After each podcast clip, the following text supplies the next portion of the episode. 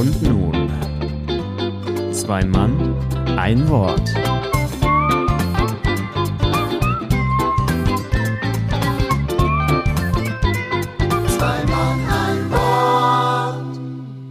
Jetzt habe ich die Uhr falsch.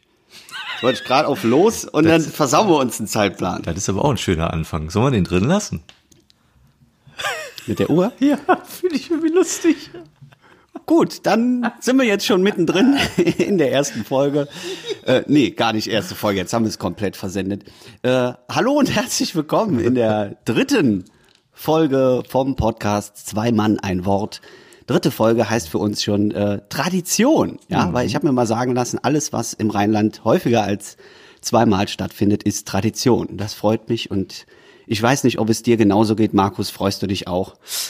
Ja, ich freue mich. Vor Dingen fand ich den Anfang irgendwie cool. Dass wir jetzt, eigentlich wollten wir ja wirklich anständig anfangen, aber ich finde auch mal schön, wenn man so einsteigt. Finde ich auch gut. Ist mal was anderes. Fandst du nicht, dass das anständig war jetzt? Doch, gerade? das war äh, schön unanständig. Das finde ich auch gut. Stehe ich ja auch drauf. ja. Man, das ist ja eigentlich auch nur ein Hinweis gewesen, wie professionell wir eigentlich loslegen. Nämlich, dass wir mit Stoppuhr sitzen, ja. Haben wir eigentlich mal gesagt, an welchem Tag wir aufzeichnen? Wissen die gar nicht, ne? Nee, das ist ja auch Müssen wir auch egal. nicht verraten. Wir sind ja live. Wir sind ja live für jeden. Äh, extra Samstagmorgen um acht stehen wir auf und nehmen live, nehmen wir auf. Ja, genau. Direkt, ja. Und wenn einer den montags morgens hört, stehen wir nochmal auf und äh, Jedes sind Mal. dann auch wieder live. Ja, ja. ja. Wir haben so einen Das Piepser und dann stehen wir auf, wenn einer sagt, ich möchte das gerne hören, dann setzen wir uns hin und erzählen das vom Blatt nochmal. Und das äh, finde ich hochprofessionell. Ja, absolut. Schön. Haben wir doch einen schönen Einstieg gefunden. Ne? Ja, finde ich gut. Hast du schon Ja. was? Hast du schon was? Was du Ja, erzählen ich, äh, willst? Weil ich, habe nee, auch was. Mhm. fang- Du hast auch was. Möchtest du oder soll ich? Ja, bei mir dauert es nicht lange. Ich wollte, ich wollte dem mal zuvorkommen, was, was äh, ich so erwarte in den nächsten Monaten, nämlich die Wortspiele mit unserem Titel. Zwei Mann, ein Wort. Okay. Und dann habe ich gedacht, ich Ja. haue jetzt mal einfach die fünf raus, die mir schon eingefallen sind. Dann müssen sich andere keinen Kopf drum machen. Also sollten wir mal auf Tour gehen und ein Roadmovie machen, dann ist bekannt, dann heißen wir Zwei Mann, ein Ford. Hihi, ne? Also wäre das schon mal vom Tisch. Sollten wir eine Weihnachtsfolge machen und Kerzen anzünden, nennen wir uns Zwei Mann, ein Docht, ist auch klar, haben wir auch schon durch. Äh, Krimi-Version können wir auch eine veranstalten, das wäre dann Zwei Mann, ich ein Mord. es. Genau, sehr Ja. gut, Zwei Mann, ein Mord. Und sollten wir es irgendwann schaffen, Horst Lichter zum Interview zu bekommen, dann sind wir natürlich drei Mann, einer kocht. Ist ja logisch, also passt doch das natürlich. So, und dann habe ich noch einen, aber den werde ich nicht auflösen. Der heißt äh, Zwei Mann, einer locht und was das ist, kann sich jeder selbst ausdenken, ist mir ziemlich egal. Ja, für die Golf-Fans auf jeden Fall unter uns. Hast du, Schön. Galant ja, umschifft. das, das, Gut. Das wäre doch direkt, das wäre doch direkt mal äh, auch eine Aufgabe, die wir unseren Zuhörerinnen und Zuhörern zuteilen können. Und zwar, äh, wer jetzt äh, sagt, Mensch, da ist noch einer, den, äh, der wurde gar nicht vorgetragen, äh, dann schickt uns den gerne oder sprecht ihn ein. Äh, das äh, werden wir rausfinden, ob es da noch mehr Möglichkeiten gibt. Ich glaube nicht. Also die Meinst fünf du? waren jetzt schon. Nee, also da kommt nichts mehr dran. Gut, ja. Mir, mir fällt jetzt persönlich auch keiner mehr ein. ja, zumindest äh, ist egal. Wir lassen es dabei. Ist gut. Vielleicht kommt ja was. Warten wir mal ab. Ich bin gespannt. Ich ja, auch. Äh, worauf ich auch gespannt war, war tatsächlich dein äh, Musiktipp, den du äh, mir Ach ja. nahegelegt hast. Ähm, das vielleicht auch direkt am Anfang, damit wir das aufgelöst haben. Ich habe reingehört, ähm, mehrfach, muss ich gestehen. Ich habe äh, mir das erstmal auf die Schnelle angehört und dann dachte ich mir, nee, äh, musst du jetzt nochmal vernünftig machen. Und vor allen Dingen habe ich erst äh, bei Spotify einfach äh, reingehört und das ist nicht die Live-Version, sondern das ist eine normale Version. Und dann habe ich mir nochmal den Link angeschaut, beziehungsweise angehört. Und das war äh, Welten dazwischen, Welten tatsächlich live. Und äh, ich habe dann auch verstanden, was du meintest mit dieser Atmosphäre, die da zustande gekommen ist. Und äh, das hat mich tatsächlich auch an äh, Konzerte erinnert, wo ich früher gewesen bin. Und äh, sehr cool, sehr cool. Ich habe von einigen auch gehört, äh, Feedback äh, bekommen, äh, dass sie äh, Frank Turner kennen und eben äh, auch schon länger und äh, gesagt haben, sehr guter Mann und das kann ich nur bestätigen. Also vielen Dank für den Tipp. Ja, schön. Ich werde weiter Frank Turner hören. Sehr gut. Gefällt Ich, mir. ich es nicht mehr. Ich finde, wenn den alle hören, will ich den nicht mehr hören. Auch, natürlich. Mainstream ja. ist dann Ja, ist doch scheiße. Macht doch keinen Bock. Ja. Gut. Äh, was wollen wir heute machen? Ähm, hm. Wir haben ja so ein bisschen uns äh, ganz am Anfang darauf äh, verständigt, dass wir auch mal so ein bisschen hinter die Kulissen gucken wollen. Hm. Das haben wir schon in den ersten beiden Folgen ein wenig getan, aber jetzt habe ich gedacht, äh, wie wäre es denn, wenn wir mal so ein bisschen wirklich den Vorhang lüften und mal äh, ja reingehen in unsere Genres, die wir so machen, weil wir sind ja zwei unterschiedliche Künstler, auch wenn wir vielleicht äh, zwei Mann ein Wort haben, aber äh, das, was wir tun, ist ja ein bisschen unterschiedlich. Ja. Und äh, mich würde jetzt mal interessieren, äh, was ist denn eigentlich so, ähm, ich, ich kann dich immer noch nicht so ganz einordnen, weil Comedy bist du jetzt für mich nicht. Aber du bist auch nicht so ganz Kabarett und Slam sowieso nicht. Äh, hast du da eine Definition für dich oder äh, sagst du, hm, weiß ich auch nicht. Mm, nee, ich glaube nicht wirklich. Und das ist auch so die Freiheit, die finde ich gut und die möchte ich mir, glaube ich, auch bewahren. Ähm, und manchmal schaffe ich, glaube ich, auch das Gegenteil von dem zu machen, was Leute erwarten. Und das mhm. gefällt mir recht gut. Also es gibt manchmal Situationen, wenn dann es gut funktioniert an einem, an einem Abend bei einem Auftritt und du merkst, die Leute haben Lust auf das, was man macht, dann werde ich plötzlich auch mal einen Ticken ernster und versuche, versuche andere Dinge, eher kabarettistisches, was mir als Privatmensch dann auf der Seele liegt, dann in diese Figur zu packen.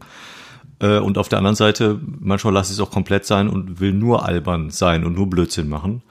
Ähm, wobei Blödsinn im Sinne von äh, komisch sein, die Leute wirklich zum Lachen bringen mit der Figur fast immer geplant ist. Also da, ähm, weil da kommt es meistens auf jedes Wort und die Pausen an. Deshalb ähm, ist das seltener improvisiert. Aber ich will mich da selbst nicht einordnen. Ich finde, das ist ein, eine Jacke, die ich mir nicht anziehen möchte. Ich habe ja ähm, über diese Social-Media-Kanäle äh, Komiker dahinter geschrieben. Äh, es gab mhm. ja mal äh, einige Kolleginnen äh, oder eine bestimmte Kollegin, die fand das ja beleidigend, als Komikerin bezeichnet zu werden. Ähm, ich finde das überhaupt nicht schlimm. Ähm, das ist für mich eine Bezeichnung, die recht treffend ist. Also ich unterhalte die Menschen scheinbar auf irgendeine Art und Weise und das finde ich, Komiker trifft es am allerbesten. Manchmal ist es Comedy, manchmal ist es eher Kabarett. Und es ist eigentlich auch egal, Hauptsache Leute haben Spaß in irgendeiner Form oder nehmen irgendwas mit und das äh, finde ich wichtig. Ich finde auch die äh, diese Definition äh, mit Komiker fand ich eine sehr spannende. Ich weiß nicht, äh, wer da so in der Materie ein bisschen drin ist, hat es sicherlich mitbekommen ähm, dass das negativ konnotiert worden ist. Und ich mir dachte, nee, Komiker ist doch gerade eher das Positive. Ne? Also wenn man, äh, ich, ich meine, ich bin jetzt noch nicht so weit, dass ich sagen kann, wenn man mal zurückguckt, aber für mich sind zum Beispiel äh, Rudi Carell ist ein Komiker oder Helge Schneider ist ein Komiker. Und in die Kategorie zu fallen, ist doch eigentlich eher positiv, als mhm. zu sagen, nee, das möchte ich jetzt aber nicht. Ne? Mhm. Vielleicht also liegt das, das schwierig. Ja, vielleicht liegt das daran, dass die, ähm, dass das in der Jugendsprache oder zumindest bei den bei den jüngeren Generationen ist so, ja, du bist mir ein Komiker, ist vielleicht deshalb, äh, was du als äh, negativ konnotiert bezeichnet hast. Vielleicht kommt das daher, ich weiß es nicht. Es ist natürlich, mhm. ähm, ja, man kann das auf, auf beide Seiten von beiden Seiten aus betrachten. Ich finde es äh, treffend und nicht als negativ äh, behaftet. Nee, überhaupt nicht. Wobei der, der Begriff da drüber, nämlich äh, Künstler oder Nicht-Künstler, das hatten wir im Trailer ja als Thema, ähm, der lustigerweise sich durch den Trailer so ein bisschen gefestigt hat. Ich habe ja immer so ein bisschen Zweifel gehabt, wie sehe ich das, wie fühlt sich das für mich an? Und interessanterweise kam auf den Trailer schon einiges an Feedback, auch von Kolleginnen und Kollegen, ähm, ja. die das eher so unterstrichen haben. Du wolltest was sagen? Dann, dann nehmen wir doch einfach mal die, die Oberfrage. Äh, ist das Kunst, was du da machst, oder? Hm. Ja, nach dem, was ich ja gerade so ein bisschen anmoderiert habe, müsste ich jetzt, müsste ich jetzt äh, natürlich sagen, ja, wahrscheinlich schon. Die Frage, die man sich aber stellen kann, ist, äh, warum ist das Kunst? Das äh, oder wo, woran macht man das fest? Nur weil man sich auf eine Bühne setzt und äh, 50, 80, 100, 200, 400, 500 Leute unterhält, manchmal auch mehr. Mhm äh, manchmal auch weniger, manchmal sitzen auch zehn da, das kennen wir auch, oder noch weniger, ähm, die besonders hart sind, da kommen wir wahrscheinlich gleich noch ein bisschen drauf, auf diese Situation. Aber ähm, ja, wann ist das so? Also ich, man kann, glaube ich, ich habe heute drüber nachgedacht, man kann nicht sagen, alles, was auf Bühnen stattfindet, ist Kunst, weil, ich ehrlich gesagt dann irgendwann an den Gedanken kam, ja Moment, äh, auf der Reeperbahn gibt's bestimmte Shows live auf der Bühne, das würde ich nicht unbedingt als Kunst bezeichnen, äh, was da mhm. abgeht, äh, sondern das ist ja reines Vergnügen für, für beide Seiten, Zuschauer und die Leute auf der Bühne. Wobei es für die wahrscheinlich harte Arbeit ist. Aber ich weiß es nicht. Ich finde es wirklich schwierig und ich habe bis vor kurzem, und vielleicht habe ich das immer noch zum Teil, das Gefühl, wenn man sich selbst als Künstler bezeichnet, ich glaube, das tue ich im Moment mehr als vorher, wenn man das selbst tut, dann ja. hebt man sich so ein bisschen ab. Und äh, das hat so einen Touch, so eine gewisse, ich bin Künstler, äh, so, eine, so eine leichte Arroganz. Und das finde ich schwierig und deshalb, glaube ich, habe ich da Respekt vor. Wie siehst du das denn bei dir? Ja, ich, ich äh, finde es jetzt ganz interessant, dass du sagst, so äh, Künstler hat, hat etwas von Arroganz. Ähm, würde ich dir so halb zustimmen, weil ich immer denke, ähm, auf der einen Seite, klar, es klingt immer ein bisschen arrogant, weil äh, ich glaube, es hängt viel damit zusammen, dass man meint, dass auch nicht alle immer Kunst verstehen, komplett. Also ähm, mich, mich eingeschlossen, ich verstehe auch nicht immer alles, was in, in der Kunst passiert, sei es jetzt in der bildenden Kunst oder eben in der darstellenden Kunst, verstehe ich nicht immer alles. Und ähm, es gibt ja so Extremkünstler, also die das wirklich komplett zelebrieren und ausleben und ausreizen auch. Und äh, wenn man da dann sagt, ich bin aber ein, ein Künstler und ich mache Kunst, die du nicht verstehst, ich glaube, dann hat es etwas mit, mit Arroganz zu tun. Aber äh, auf der anderen Seite ist für mich eben eher Kunst immer das eben nicht arrogante, sondern eher äh, natürliche. Also was einfach da ist, was man nehmen kann, in irgendeine neue Form bringen kann und sagen kann, hier, das ist eigentlich, äh, das ist was zum äh, alt, altes Wort, äh, zum Ergötzen. Also da mhm. kann ich mich dran äh, laben und das ist einfach schön, weil es einfach da ist und ich zeige es dir nur. Mhm. Ja, das ist ähm, ist aber, glaube ich, auch meine persönliche äh, Vorstellung von Kunst. Also ich bin ein großer Fan von der äh, naturalistischen Kunstformel, um jetzt ein bisschen äh, rumzublöcken. Ähm, das heißt einfach, dass man äh, Kunst möglichst nah an der Natur schafft. Also jetzt nicht, nicht im Grün, sondern sagt, was ist natürlich. Also man sagt, äh, äh, Natur minus X gleich Kunst.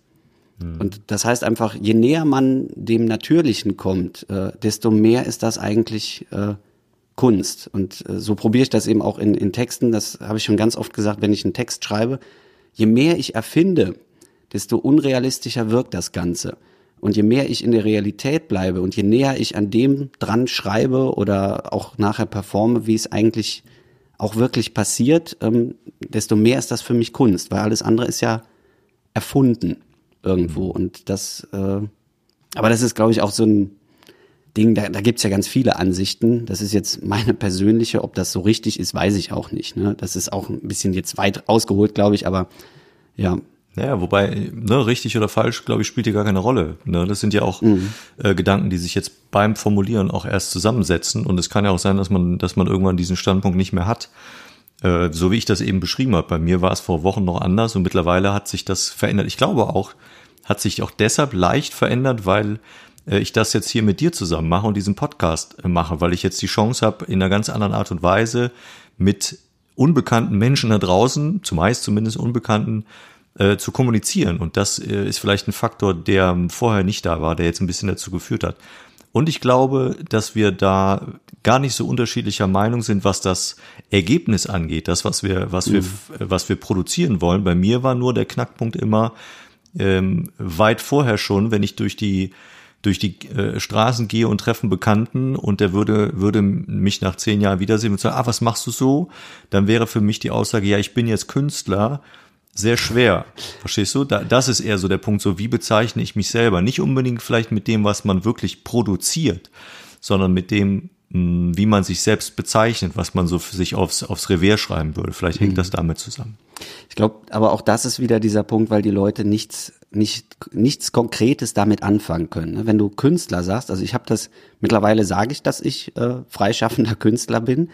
Und dann gucken die einen erstmal an und sagen, äh, ne? also es hat ja auch immer was damit zu tun, dass die Leute immer meinen, äh, man kriegt nichts auf die Kette als Künstler, mhm. weil äh, Künstler immer Freigeister sind und äh, man denkt auch als erstes immer an den malenden Künstler oder die Künstlerin. Äh, ich weiß nicht warum, weil äh, Kunst, äh, weißt du ja selber auch, sind eben, oder haben wir auch vorhin schon gesagt, ganz viele verschiedene Formen. Und ähm, auch mir ist das anfangs schwer gefallen zu sagen Künstler. Also man hat dann erst immer noch so im Nachsatz gesagt, ja, kennt ihr den Poetry Slam oder ja, ich schreibe, ne, aber da können die Leute auch nicht so viel mit anfangen. Mhm. Also ist schwierig, ne? Deswegen ist generell, glaube ich, diese Kategorisierung nicht nur im Privaten, sondern auch, äh, wirst du selber kennen, äh, wenn äh, jemand dich buchen möchte und dann sag mal, was du machst. Ja, ja. Ne, oder ich, weiß ich bei dir, ne? Was, was sollte ich bei dir, ähm, als ich dich angekündigt habe bei uns auf der Bühne, wusste ich nicht, was ich dahinter schreibe. Ne? Ich hatte dann irgendwann hatten wir uns auf, auf Kölsch Kabarett irgendwie oder Kölsch Comedy, ich weiß es gar nicht mehr. Ähm, aber es ist schwierig, ne? Weil was macht man mit einer Kategorie, die es nicht gibt? Die kann man nicht ähm, beschreiben. Ja, oder so ist das eben, was, was tun wir denn, ne? Also es ist ja, du kannst ja nicht sagen, ich, ich bin der, der auf der Bühne sitzt und was erzählt. Also ich glaube, es Das ist- ja, ich, ja. ich, ich glaube, es gibt es schon, aber es ist dann nicht so bekannt, dass das äh, also es ist nicht so leicht zu beschreiben, weil es nicht äh, vielleicht so mainstreamig äh, mainstreamig ist, was man da eben tut. Und ich, was ich festgestellt habe, und das wirst du vielleicht ähnlich kennen, ähm, wenn man länger dabei ist und sich dann so seine Sporen verdient hat. Und das heißt, man hat verschiedene Bühnen bespielen dürfen und man hat vielleicht auch den einen oder anderen Erf Erfolg verbuchen können ähm, und auch eine gewisse Art der Kontakte knüpfen können, äh, so in der, in der Branche, dann fällt es einem auch leichter zu sagen. Wenn man damit anfängt, und man geht so auf die ersten offenen Bühnen und weiß überhaupt nicht, funktioniert das überhaupt? Wie, wie, wie kann das funktionieren? Was muss man da wirklich machen? Und wie komme ich überhaupt an andere Auftrittsorte? Ne, das ist ja ein Weg, den, den alle irgendwie kennen. Äh, Und dazu sagen, ja, ich bin Künstler, fand ich total, wäre wär ganz, ganz weit weg gewesen. Jetzt, irgendwie nach fast fünf Jahren, fällt mir das schon leichter, weil ich dann ähm, so mal durch die durch die letzten Jahre gucke und sehe, wo habe ich überall gespielt, wen habe ich auch alles kennenlernen dürfen, den einen oder anderen Wettbewerb auch gut ähm, äh, absolviert und dann fällt es einem leichter auch zu sagen, ja, wahrscheinlich bin ich schon, weil sonst äh, würde ich jetzt nicht, wenn ich zurückgucke, das sehen und das ähm, ja, und das wirst du vielleicht kennen, was, wenn du sagst, ähm, du hast dann den Bekannten oder so erzählst, ja, ich schreibe, das, äh, ja, was denn? Da, jeden Tag dein Diary oder was, ne? Also dein Poesiealbum und herzlichen Glückwunsch, das ist ja wohl gar nichts. Und auf einmal kommst du vielleicht ums Eck und sagst, ich habe auch schon ein oder zwei Bücher veröffentlicht. Oder ich habe auf der und der Veranstaltung mit, mit dem und dem zusammengearbeitet. Oder ich gebe sogar Workshops. Und dann kommt so, ach ja, cool, in, in Klammern, ja, dann ist das ja scheinbar ernst und dann bist du ja scheinbar wirklich irgendwie professionell und Künstler, weil sonst würdest du ja äh, das und das gar nicht schaffen. ne? Das äh, sind auch so die Sporen, die man sich vielleicht dann verdient hat. Vielleicht braucht man das auch für sich und sein, sein Selbstwertgefühl, weil ich glaube, dass ähm, Menschen in dieser Art und Weise, die künstlerisch tätig sind, sind oft sehr zarte Seelchen. Zumindest ähm, merke ich das selber sehr, sehr häufig und mit vielen, mit denen ich mich unterhalte, die kennen das ähnlich, dass das äh, nicht so ist, dass man da immer breite Brust und, und drauf geschissen, sondern das sind auch echt manchmal harte Zeiten. Vielleicht kommen wir gleich noch drauf, wenn es um die Situation so nach dem Auftritt geht. Da äh, gibt es ja nicht selten Momente, wo man sich dann ähm, nicht immer so bombastisch geil fühlt, weil der Fall zwischen war wahnsinnig cool auf der Bühne und dann sitzt du allein am Hotelzimmer, ist schon, schon sehr groß. Da muss man auch, muss man auch mit umgehen lernen. Zumindest ist das meine Erfahrung. Ja, aber das, was wir gerade gesagt haben, ist für mich auch immer noch irgendwie so äh, schwierig einzuordnen, dass man irgendwie immer diese Wertigkeit der Kunst, die man macht, auch mit Erfolg verknüpft bekommt. Ja, also wenn ich jetzt, ich kann nur jetzt in dem Fall von, von meinem Fall, gerade Poetry Slam ist ja nun mal ein, ein Wettbewerb und äh, da ist immer die Frage, äh, was ist denn jetzt besser oder wer ist denn jetzt die oder der größte äh, Kunstschaffende gerade auf der Bühne, der der oder die die nachher äh, gewinnt, weil das ist ja jetzt Kunst und äh, die derjenige, ähm, die eben letzter wird oder der letzter wird, ist dann kein Künstler, weil eben da kein Erfolg dran geknüpft ist. Ne? Und das ist ja, ja weiß ich nicht. Ne? Also macht man Kunst wirklich nur dann, wenn man ein Publikum dafür hat oder Abnehmer findet? Oder ist eben Kunst das, was man für sich einordnen kann und sagen kann, wenn, wenn ich mit mir zufrieden bin, ist das, das ist dann die Kunst, die ich mache. Und dann ist das auch egal, was die, die anderen sagen. Ne? Ja, und also ich glaube auch, dass äh, zum Beispiel solche Wettbewerbe, die du ja ansprichst, die ja beim Poetry Slam anders verlaufen als ähm, irgendwelche Comedy- oder Kabarettwettbewerbe, das ist äh, auf der einen Seite Zufall, welches Publikum sitzt da, auf der anderen Seite ist es auch eine Tagesform und pff, keine Ahnung. Also es ist vielleicht auch manchmal hat man ein bisschen bessere Karten, wenn man entweder total bekannt ist oder total unbekannt ist. Und mein, mein Eindruck war, äh, total unbekannt zu sein, wie jetzt beim, beim letzten äh, Wettbewerb. Ähm, da war das, war das gut, dass mich keiner um Zettel hatte und äh, wir waren zu dritt. Und das war, war für mich dann äh, unerwartet, es war total knapp, aber es war unerwartet. Vielleicht auch so ein bisschen Bonus, ach, den kenne ich nicht. Und äh, ja, dann äh, ist das auch mal ein Neustart für, für alle, die das dann das erste Mal sehen. Ich, ich weiß es nicht. Aber das hat mit Qualität, finde ich, auch nichts zu tun. Aber du wirst ganz, ganz oft danach bewertet. Das ist das, was Ja, nicht, was nicht fair ist. Ja. Ja. Ja, und eben nicht nur du selber, sondern eben das, was du tust.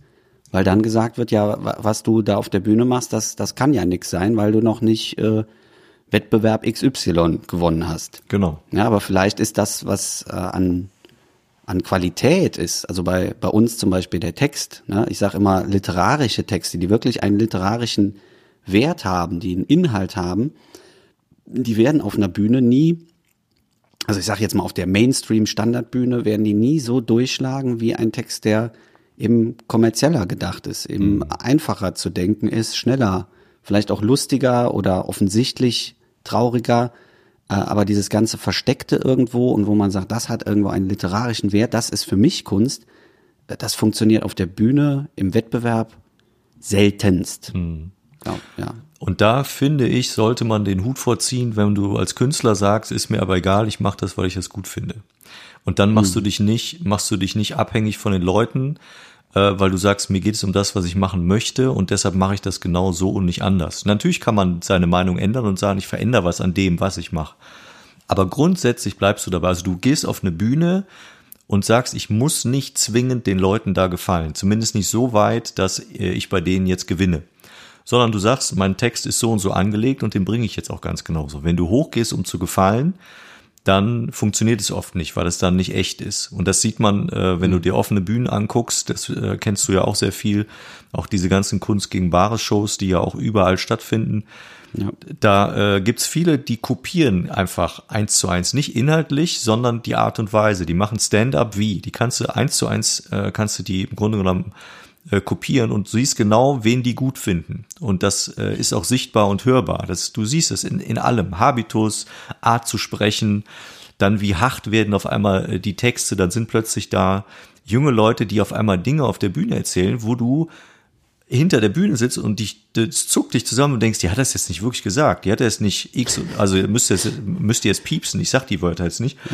So nach dem Motto, ähm, je, je mehr du auf die Kacke haust, umso besser, umso besser ist das. Wo ich dann denke, nee, es ist nicht gleichzusetzen, wenn Person X das macht oder wenn du das machst. Das hat, das eine hat mit dem anderen nichts zu tun. Diese Fallhöhe hast du gar nicht, weil du noch nicht so lange im Geschäft bist, weil du dir das irgendwie noch nicht erarbeiten konntest. Du hast diesen Status irgendwie noch nicht. Das äh, kann ich nicht anders beschreiben. Das ist so viel zu drüber, viel zu krass und viel zu heftig, wo ich immer denke, warum macht ihr das? Und das ist dann nur um des Gefallens willen und nicht um der Kunst willen, so wie du das beschreibst. Ne? Und dass man auch sagt, ich gehe da jetzt hoch und mach das und vielleicht ecke ich auch an oder werde auch belächelt. Die Leute, was machst du denn da? Ich, du wirst das vielleicht auch kennen. Also ich bin total oft von jungen Stand-Upern äh, belächelt worden, als die, ich Ja. habe die dann begrüßt als Markus, guten Tag, da haben wir uns unterhalten und dann eine Stunde, zwei Stunden vorher, ne, äh, bevor es dann losgeht. Und irgendwann hieß es, wer, wer kommt denn dran? Ja, du, du, du, alles klar, Reihenfolge. Und dann war ich irgendwann soweit, habe mich vorbereitet, meine Jacke ausgepackt, die Brille aufgezogen. Und dann haben die mich angeguckt und gesagt, was machst du denn jetzt? Äh, spielst du eine Figur oder was? Hm, ja, was macht die so? Ja, sag ich, keine Ahnung, müsst musst du gucken. Und das war ganz oft so, dass ich das Gefühl, die gucken mich an und sagen, ja, der Opa, ne, 20 Jahre älter, mach mal lustig. So. Und ist natürlich umso cooler, wenn es dann funktioniert. Ähm, und dann, dann brauchst du auch danach äh, eben nichts mehr zu erklären. Aber das, ja, das ist total schwer zu sagen. Ich muss nicht gefallen. Draufgeschissen. Weil ich auch sagen muss, äh, diese Art von äh, auf die Bühne gehen mag ich auch sehr, wenn man unterschätzt wird. Ne? Also äh, gibt ja diesen Spruch irgendwie, äh, unterschätzt mich ruhig, das wird nachher lustig.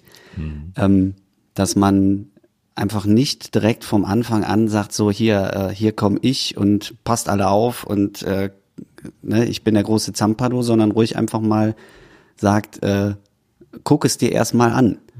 Ne, und eben nicht direkt äh, von vornherein voraussetzt, äh, man muss einen kennen und man muss auch das auf jeden Fall mögen, was da vorne passiert oder was ich mache, sondern erstmal sagen, äh, guck's dir an. Das mache ich zum Beispiel auch. Also wenn ich irgendwo auf einer äh, neuen Bühne spiele oder neue Leute dabei sind, ähm, gerade bei diesen Mixed-Shows gucke ich mir die Leute auch wirklich an. Ja. Und kann dann ja nachher einordnen. Gefällt mir das? Gefällt das den Leuten?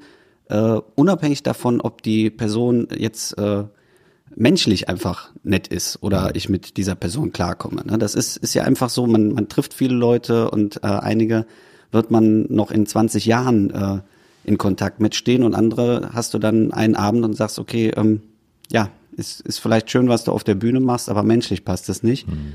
Aber ich finde, das muss man beides eben sich auch äh, anhören und anschauen. Und dann kann man eben die Person nochmal noch mal einordnen. Und genauso sollte man das bei sich selber eben auch machen und nicht direkt von Anfang an allen sagen, hier, guck mal, ich bin aber Nummer eins und danach kommt lange nix und dann ihr. Ähm, das finde ich eben wichtig, dass man, egal wo man spielt, auch immer alle erstmal auf Null setzt. Und danach, na, am Ende des Abends, äh, kann man eben gucken, weil eben, wie du vorhin gesagt hast, jeder Abend ist ja auch anders. Mhm. Denn du kannst in, in ein und derselben Kombination kannst du vier Abende hintereinander spielen und jedes Mal äh, kommt was anderes raus. Ja. Obwohl es das fast identische Programm ist. Ne? Ja.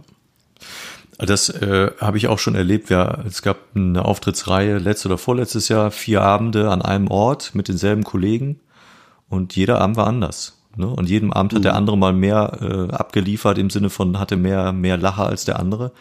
Und das ist vollkommen in Ordnung, weil es nicht beeinflussbar ist. Und wenn du mit den Kollegen eine gute Stimmung hinkriegst, wo ich auch glaube, dass immer jeder mit dafür verantwortlich ist, daran teilzuhaben und auf die anderen zuzugehen, dann entsteht dann ein Gemeinschaftsgefühl auch in der Mixshow, dass du mit zwei oder drei Kolleginnen und Kollegen da ein Abend oder mehrere Abende zusammenspielst und dann macht das auch echt Spaß. Dann sieht man sich am nächsten Tag wieder und freut sich schon und ist dann oft äh, traurig, dass man sagt, ja schade, dass es schon vorbei ist und äh, wir hoffentlich sehen wir uns dann bald wieder. Und solche Abende funktionieren meistens auch wesentlich besser, weil die Zuschauer merken das, glaube ich, wenn dann mhm. der Wechsel ist, dann wird dann an und abmoderiert und äh, wenn dann der Moderator da ist, meistens ja, die Stimmung ist spürbar, auch für die, für die Leute, die nicht Backstage mit dabei sitzen. Das ist ähm, extrem wichtig. Ja.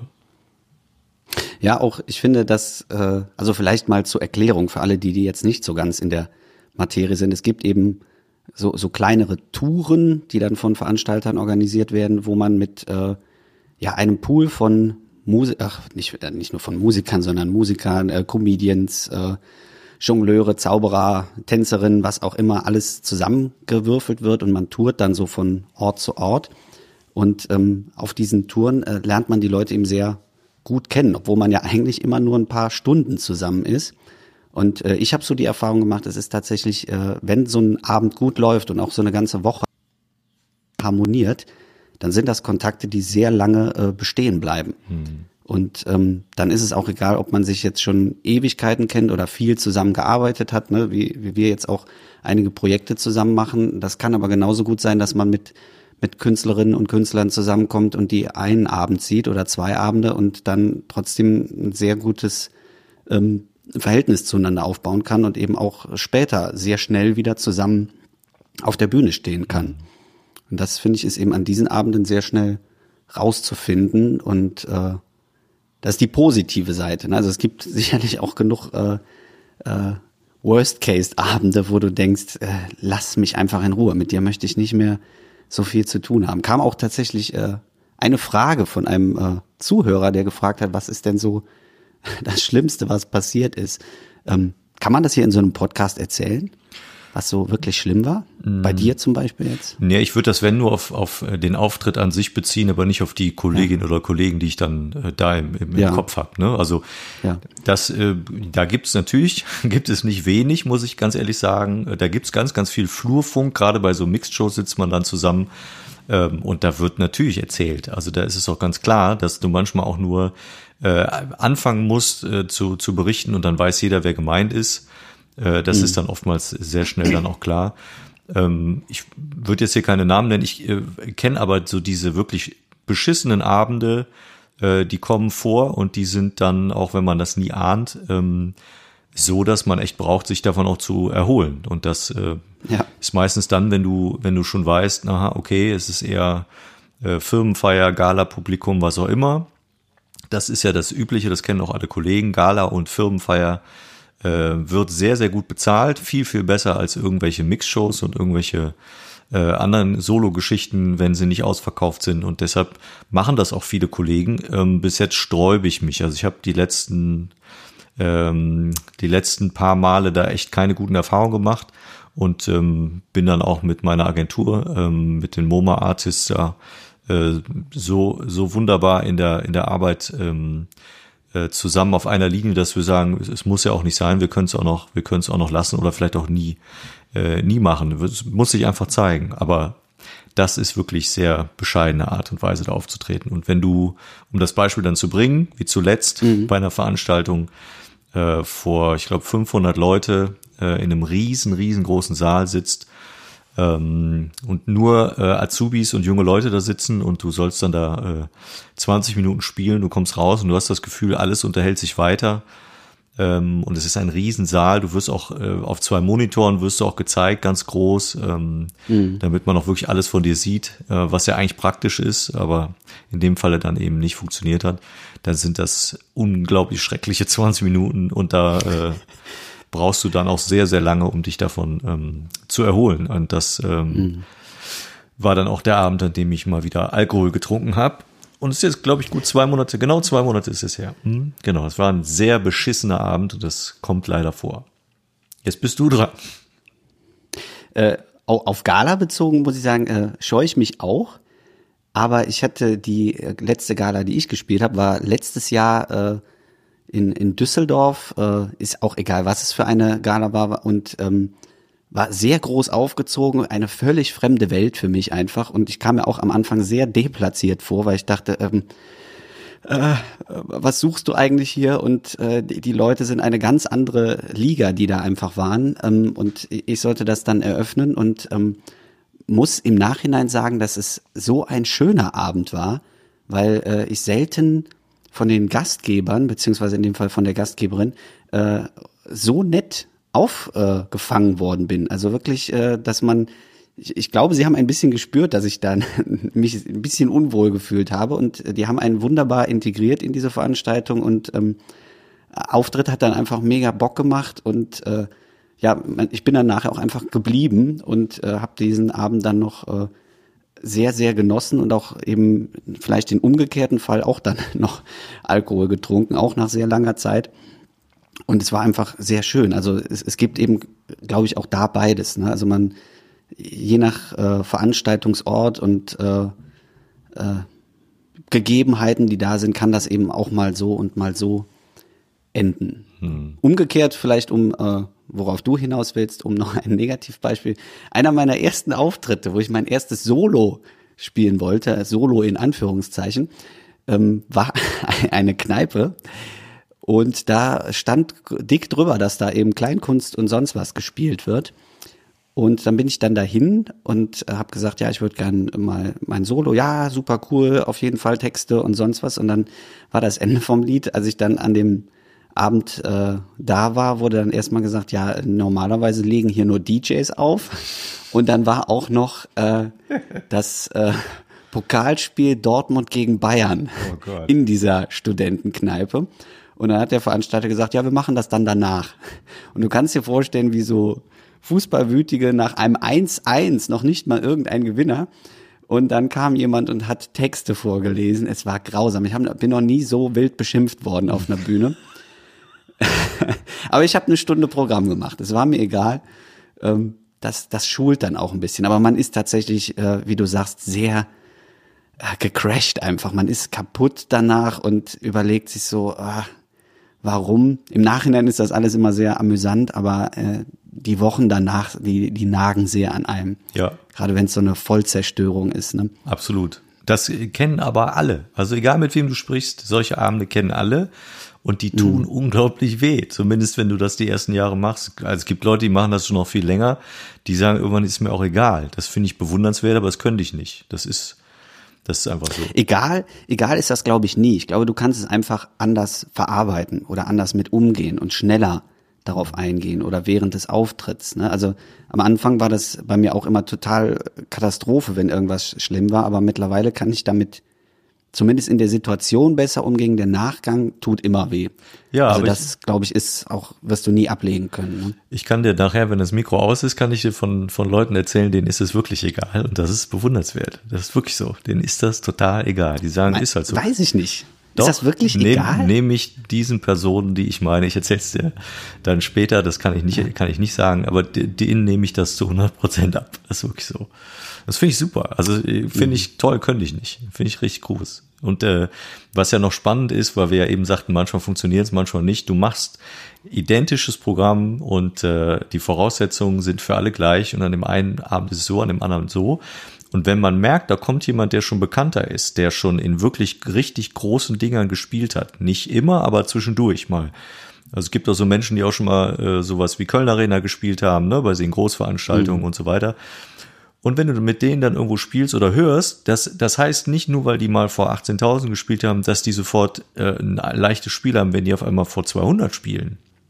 Die fangen alle nee. immer bei Null an. Und das ist das, was, glaube ich, viele gar nicht nachvollziehen können, dass egal wie gut du bist, du musst immer von Null anfangen. Jeder muss gleich arbeiten. Und das ist wie ein Fußballspiel. Es geht immer bei Null Null los. Das heißt nicht, mhm. dass man unbedingt äh, gegen die Kolleginnen und Kollegen gewinnen will, aber du musst dich trotzdem anstrengen, um dem Publikum was zu zeigen. Und die merken das sehr schnell, ob du da von oben herab oder eben, ob du sagst, nee, ich habe auch Bock für euch zu spielen, auch wenn es eben nur sieben Leute sind, was wir ja auch schon kennen, ne? wo du sagst, naja, dann spiele ich halt. Ich habe auch schon vor vier gespielt. So ist es. Ne? Das ist und kleiner, kleineres Publikum finde ich sowieso immer schwieriger. Hardcore. Ja. Also ich finde es schöner, ich finde es schöner, ich mag das lieber vor wenigen zu spielen. Nee. Ähm, doch schon. Also, ja. ich, also wir müssen jetzt nicht fünf sein, aber irgendwie so 50 bis, bis 100 finde ich ist eine äh, ne, ne viel bessere Größe als äh, über 100. Also alles, was da drüber geht, finde ich schwierig zu bespielen. Ja, gut. Also nicht schwierig, sondern es ist einfacher, aber es ist eben so so eine Masse irgendwo und du. Mhm. Äh, hm. Ja, aber bei den, bei, was ich jetzt wirklich meine, waren die extremen Dinger so alles unter 10. Ich finde auch 15 schon anstrengend. Und das hat noch nicht mal was mit den Leuten zu tun, sondern das ist ja äh, nicht nur intim für, für, für den Künstler oder für wer auch immer mhm. da oben auf der Bühne oder wenn es eine Bühne überhaupt gibt, das muss man ja, muss man ja gucken, wo man dann eben spielt. Aber das ist ja auch für die Leute, die vor einem sitzen, unangenehm. Also ich habe auch schon mhm. Kollegen gesehen, da waren wir zu acht im Publikum und das ist so, als würdest du zusammen irgendwo im Wohnzimmer sitzen. Und die sehen ja auch genau, wie du reagierst. Ich sitze da meistens bei Kollegen, sitze ich dann da und grinse 90 Minuten, weil ich denen auch irgendwie zeigen will, ja, ich bin da und ich höre dir auch gerne zu und ich finde toll, dass du spielst. Ja. Aber das ist für Zuschauer auch nicht immer angenehm. Und das ist so eine intime Situation, die muss man erstmal aufbrechen. Aber wenn man das dann geschafft hat, dann ist das cool, dann macht das auch Spaß. Aber ich finde es extremst anstrengend. Und je mehr Leute da sitzen, also natürlich jetzt keine 500, aber wenn da so 150, äh, 200 Leute sitzen, dann ist natürlich, wenn du dann 50 triffst, die richtig Bock haben, dann verteilt sich das, die Stimmung überträgt sich. Und das kann bei 30 manchmal auch nicht passieren. Und dann mhm. ist es hart, dann wird es eher schwierig. Deshalb finde ich so 100 bis 200 Leute finde ich eigentlich sehr, sehr angenehm äh, zu bespielen.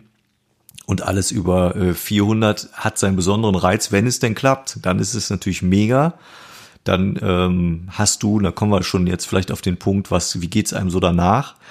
Äh, wenn du vor großem Publikum spielst und das funktioniert und die haben richtig Bock auf dich, dann ähm, das ist ein, also das ist, glaube ich, wie Drogen nehmen, womit ich wirklich keinerlei Erfahrung habe. Ähm, ich glaube, so muss das sein.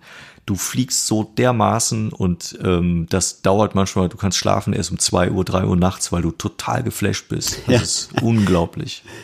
Das ist tatsächlich auch das mit anstrengendste, wenn du dann nach so einem Auftritt nach Hause kommst, du bist so aufgedreht und kommst eben gar nicht äh, in die Ruhe rein, weil du eben so äh, noch Nachwirkungen hast von diesen Auftritten. Ne? Mhm.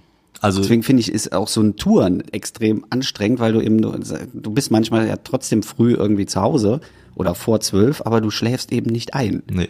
weil dann noch so viel Nachdenken ist und nach äh, erleben und durchgehen von den und sortieren von Gedanken. Ja, und das sind ja oftmals äh, gehst du ja dann, ähm, wenn du dann fertig bist und du gehst irgendwie raus und es war wirklich waren dann weiß nicht, 500, 800 Leute und, und du gehst ja auch noch an einigen vorbei und du sprichst ja auch manchmal noch mit Leuten da in Ruhe oder trinkst auch noch was und, und das nimmst du alles mit. Und die meisten, die mhm. einen ansprechen, kommen ja mit positiven Rückmeldungen. Das ist ja Gott sei Dank selten, dass die dich da irgendwie ähm, ja, weiß ich nicht, dass sie dir da irgendwelche Sachen mitgeben und sagen, das fand ich jetzt aber total scheiße. Meistens ist es ja dann positiv und das alles nimmst du total äh, mit und, und das verarbeitest du auch noch. Also die ganze, ganze Nacht über hast du das Gefühl, da musst du, musst du erstmal mit klarkommen, weil das, das kann sich keiner vorstellen, der das noch nicht erlebt hat. Und das werden, zumindest haben das bis jetzt immer alle, mit denen ich gesprochen habe, auch so ähnlich wahrgenommen. Ähm, wenn du auf einer Bühne bist und du hast auch die Zeit und du hast das Gefühl, jetzt ist jetzt ist es passiert. Jetzt hast du die Verbindung hergestellt zwischen den Leuten da unten und dir mhm. da oben. Und du kannst äh, in deiner Rolle sein, wie du bist, und die Leute verstehen, was du von denen willst und die verstehen, was du da machst. Und wenn das ja. funktioniert, die mögen das, was du da tust, und du kannst echt ganz in Ruhe laufen lassen, dann entsteht sowas, was ich fast schon magisch finde, wo du merkst, da kommt so viel, wenn die Leute dann lachen und dich angucken, wenn du sie denn siehst, kommt so viel Energie von da unten, dass dich das mhm. erschlägt. Und das kann man nicht beschreiben. Das muss man wirklich erlebt haben. Und das ist einer der äh, beeindruckendsten Dinge, die man, glaube ich, erleben kann äh, überhaupt. Ich kann mir nie vorstellen, wie das sein muss, wenn so ein großer Musiker oder ein, ein, großer Künstler, wenn der in einem Stadion steht, so, so ein Robbie Williams von mir aus, ne, der steht da auf einer Bühne und da kommt dem so eine Energie entgegen, das muss unglaublich sein. Also das kann man sich, kann man sich nicht vorstellen. Hm.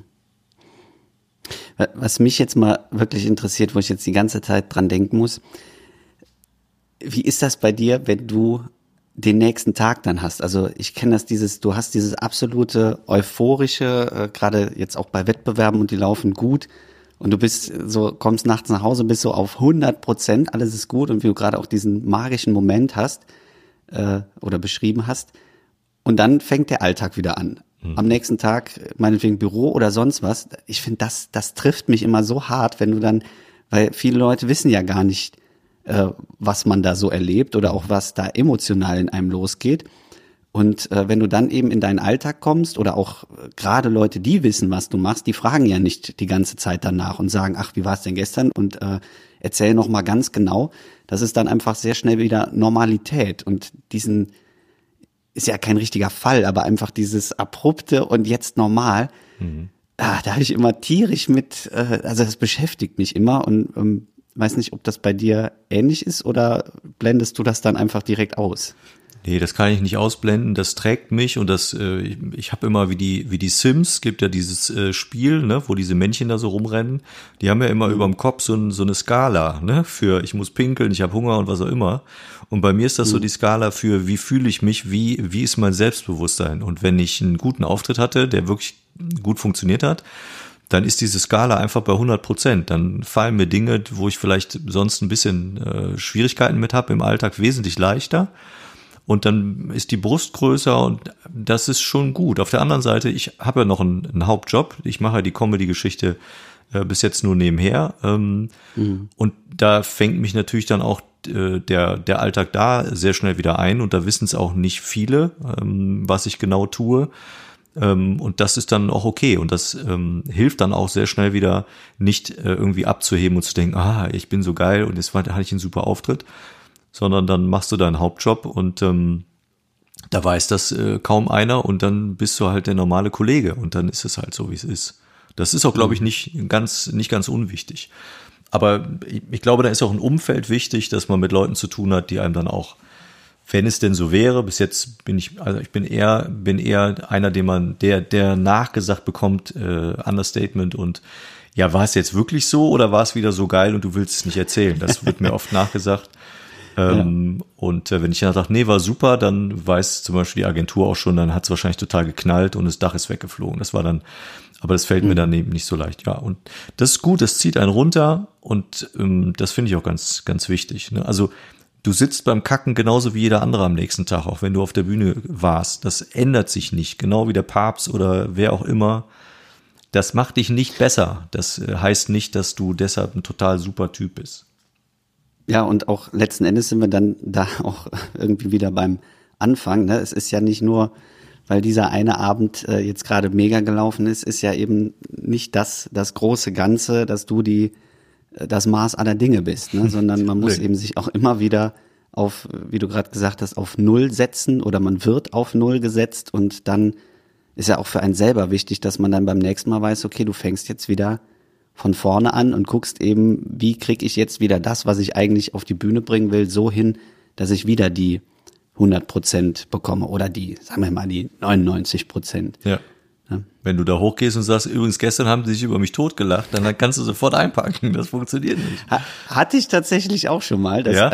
ein Künstler wirklich nach vorne gekommen ist und einfach direkt durchgefallen ist, weil so, ja, normalerweise spiele ich immer vor 500 Leuten und ihr seid ja jetzt nur so wenige und gestern habe ich mega die Hütte abgerissen und guck mal euch an und du dachtest so, oh Junge. Du Idiot, ey. Ja, Was passiert da gerade? Schlimm, oder? Das ja. ist doch scheiße. Ja, ernst nehmen, weißt du? Ernst nehmen. Wenn du das nicht ernst nimmst oder wenn du die Leute nicht ernst nimmst, die vor dir sitzen, egal ob mhm. fünf oder 500, dann spüren die das. Also die haben so eine Antenne, du gehst da irgendwo hoch, du kannst aufgeregt sein, ist alles normal, ist alles gut, aber die haben eine Antenne und die spürt innerhalb von ganz wenigen Sekunden, ob du da vorne der große King sein willst oder ob du sagst, pass auf, ich habe euch was mitgebracht, das möchte ich euch gerne zeigen, ich find's lustig, hoffe ihr mögt's auch. So, und dann ist es mhm. ein kann oder kann auch nicht. Mehr, mehr kannst du eh nicht beeinflussen. Du kannst nur das abliefern, was du dir vorgenommen hast. Und dann liegt es an den Leuten. Und wenn es funktioniert, ist schön. Wenn nicht, kann man einem auch mit Respekt klar machen, ist nicht mein Humor, ist auch in Ordnung. Scheiße ist es, wenn die Leute das eben respektlos tun und sich auch dann äh, so verhalten oder du siehst es ihnen dann auch an oder die telefonieren oder mhm. gucken nur aufs Handy. Das ist Kacke. Ja. Spannend. Mensch, mhm. das, das war jetzt eine wilde Fahrt. Ja, oder? Ich weiß gar nicht mehr, über was wir alles gesprochen haben. Ja. ja, aber es ist auch einfach, weil das so, so vielfältig ist und man äh, unfassbar viel dazu erzählen kann und könnte, weil eben auch jeder Auftritt anders ist und äh, man, man kann eben nicht mehr an zwei Händen abzählen, wie viele Auftritte man gespielt hat und ähm, das sind ja alles, also bei mir ist es so, dass ich mich an so gut wie jeden Auftritt auch erinnere und weiß, wie der von der Stimmung war und was für Leute da gewesen sind und wie es Feedback war oder wie der Auftritt gelaufen ist, was man drumherum im Kopf hatte. Und das sammelt sich ja und man, man redet ja seltenst darüber, ne? weil äh, gerade so Freundeskreis oder so, den erzählt man nicht immer alles, weil das geht denen ja auch irgendwann auf den Keks. Ist ja auch selbstverständlich, ne? Wenn du ständig aus dem Büro irgendwas erzählt, sagen die Leute auch, es ist jetzt okay. Aber es beschäftigt einen ja, ne? Und es ist also eine emotionale Aufladung irgendwo. Und deswegen glaube ich, man, man könnte noch viele solcher Folgen machen. Ja, glaube ich auch. Und ich glaube auch, dass ähm, wir das echt nur angerissen haben. Ne? Also es gibt ja. das, es gibt ganz viele, ganz viele auch Momente, das vielleicht, äh, zumindest was das angeht, von meiner Seite zum Abschluss äh, zu diesem Thema. Vielleicht kennst du das auch, das wollte ich dich nämlich noch fragen. Es gibt für mich immer so die letzten 30 Sekunden, bevor du dran bist, egal welche Sache du auch immer spielst, ob jetzt Mixshow oder halbes Solo oder was auch immer, so die mhm. letzten 30 Sekunden vorher habe ich immer das Gefühl, fängt das Karussell im Kopf an und du stellst dir dauernd, oder das, das äh, Gefühl, das reicht, was ich mitgebracht habe, oder das äh, ist gut, was ich mitgebracht habe. Das äh, mhm. sackt so die, die letzten 30 Sekunden, bevor man dran ist, zumindest bei mir immer so teilweise noch zusammen. Man denkt, ach echt, ist das gut genug? Soll ich echt das machen? Und fängt das, ist das der richtige Einstieg, den ich mir da überlegt, hab, überlegt habe? Und dann geht man raus und dann braucht es meist fünf Sekunden, um sehr schnell festzustellen, ja oder eben nein. Oder es wird heute Abend harte Arbeit. Aber die 30 Sekunden, bevor es losgeht, sind immer die, wo der Zweifel nochmal so echt heftig bei mir auf, den, auf die Schulter klopft und sagt so, ist das genug, was du dabei hast? Und dann ist so die, mhm. ja, ich hoffe, das ist so, die Unsicherheit wird nochmal echt groß, die letzte, die letzten 30 Sekunden. Bei mir ist das so. Ist das bei dir auch so? Mhm. Bei mir ist es länger. Also ich bin davor äh, nicht, nicht gut anzusprechen. Also ich bin generell auf Auftritten immer sehr, sehr ruhig vorher, weil ich auch äh, dann sehr in mich kehre und einfach Ruhe brauche und teilweise Sachen nochmal durchgehe, auch wenn ich die hundertmal schon durchgegangen bin, ähm, muss ich trotzdem irgendwie sehr auf mich fokussieren. Das wirkt vielleicht auch manchmal äh, arrogant oder irgendwie abwesend, äh, aber ich bin dann immer eher einer, der erstmal sehr ruhig ist und äh, eben um diesen Moment dann kurz vorher genau einschätzen zu können. Und äh, ist nicht nur bei Mixed-Shows so, sondern auch bei, gerade bei Slams vielleicht, muss man eben gucken, was passiert gerade auf der Bühne. Und ich habe ein Repertoire an Texten, welchen wähle ich aus? Und dann kann das eben auch mal sein, dass man sich äh, in diesen 30 Sekunden vorher noch umentscheidet und sagt, jetzt nehme ich doch einen anderen. Also man legt sich einen Fahrplan vor und äh, möchte den gerne fahren und äh, kurz vorher passiert irgendwas, wo man sagt, nee, das geht jetzt nicht, ich muss das nochmal umwerfen. Ne, Und ähm, ich glaube, das ist in, in dem Genre eben auch diese, dieser Nervenkitzel oder die Kunst, die man beherrschen muss, dann zu sagen, ich, ich bin dann trotzdem sicher und man merkt das einem nicht an.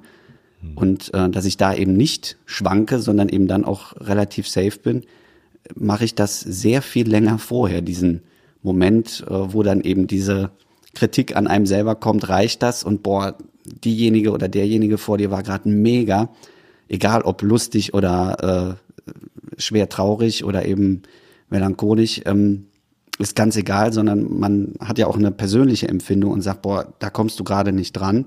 Und das kommt immer. Und dann ist tatsächlich dieser Moment, den du beschrieben hast, mit den ersten fünf Sekunden, da kann man dann schon entscheiden, war es richtig oder war es falsch. Und auch das passiert einfach, dass man so im ersten Moment denkt, es ist der falsche Text, du hättest besser den anderen genommen und ja, kannst es dann eben nicht mehr rückgängig machen. Ja, ja, also das kenne ich dann, wenn ich angefangen habe mit einem bestimmten Thema und dachte, das funktioniert hier ganz gut, dann äh, kommt so nach zwei Minuten der Moment, nee, das war die falsche Wahl. Und so einfach umsteigen kannst du natürlich dann auch nicht, dann bist du, bist du halt drin, dann musst du, musst du weitermachen. Ja.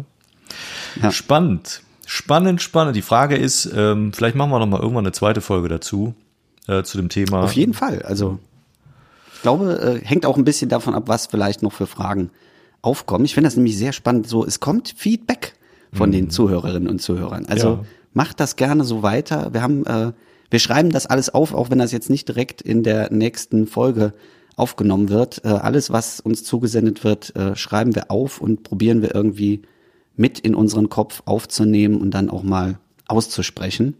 Und das finde ich ist eine schöne Interaktion. Ja, finde ich auch. Also ich bin auch ähm, schwer begeistert, was die erstens was die Hörerzahlen angeht. Das sehen wir ja. Äh, ist es über dem, was was ich oder ich glaube auch was wir erwartet haben. Da sind wir sehr froh. Und auch was das Feedback angeht, das äh, macht Spaß und das ermutigt zumindest ähm, weiterzumachen. Finde ich cool. Ja, Ja. Schön. Schön. Schön. Schön, schön, schön. Heute schaffen wir unter einer Wunderbar. Stunde. Ja, ist ja, ist ja auch nicht verkehrt. Dann kann man noch rausgehen, das Wetter genießen oder nach dem Frühstückchen noch ein zweites Frühstückchen zu sich nehmen oder noch eine Runde weiter schlafen, wenn man schon um 8 Uhr abends diesen Podcast hörst. Also ähm, es, es wird weitergehört und weiter. Äh, zum Abschluss Ja. wollte ich dich noch was fragen. Oder äh, frag mich Ja, doch mal, komm. was ich heute gegessen habe. Ähm, lieber Markus, was ich unbedingt noch zum Abschluss dieses Podcasts wissen wollte, ähm, was hast du heute eigentlich gegessen? Macaroni.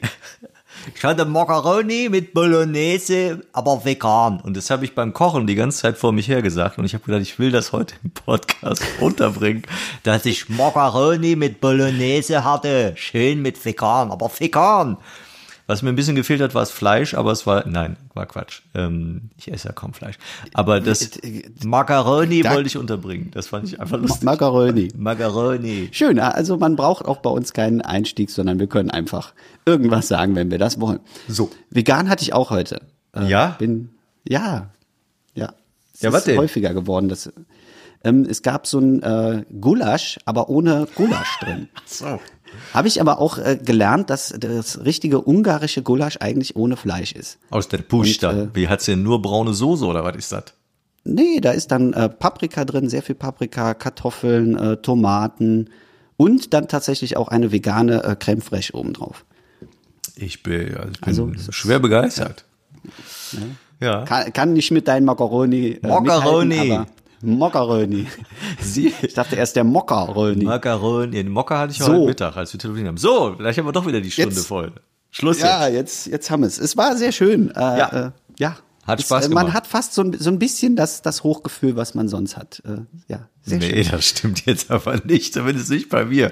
Ich habe so einen Wanstenbauch, ey, und ich bin so müde gerade. Aber egal. Also es hat doch zumindest hat's Bock gebracht, aber ich habe keinen kein Adrenalinflash, den habe ich Ist nicht. dein, dein Sims-Anzeige noch nicht bei 100 Prozent. Nein, in diesem Moment rot und sagt, du musst auf Klo.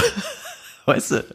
Dann mach das doch, aber da würde ich sagen, dass äh, vorher der Wenzel dort noch mal ein bisschen Musik macht. Wir verabschieden Wenzel, uns. mach Es war sehr Musik. schön. Ähm, Mach da. Alles klar. Wenzel macht Musik. Schön. In diesem Sinne, bis im Sommer. Bis im Sommer. Tschö. Tschüss.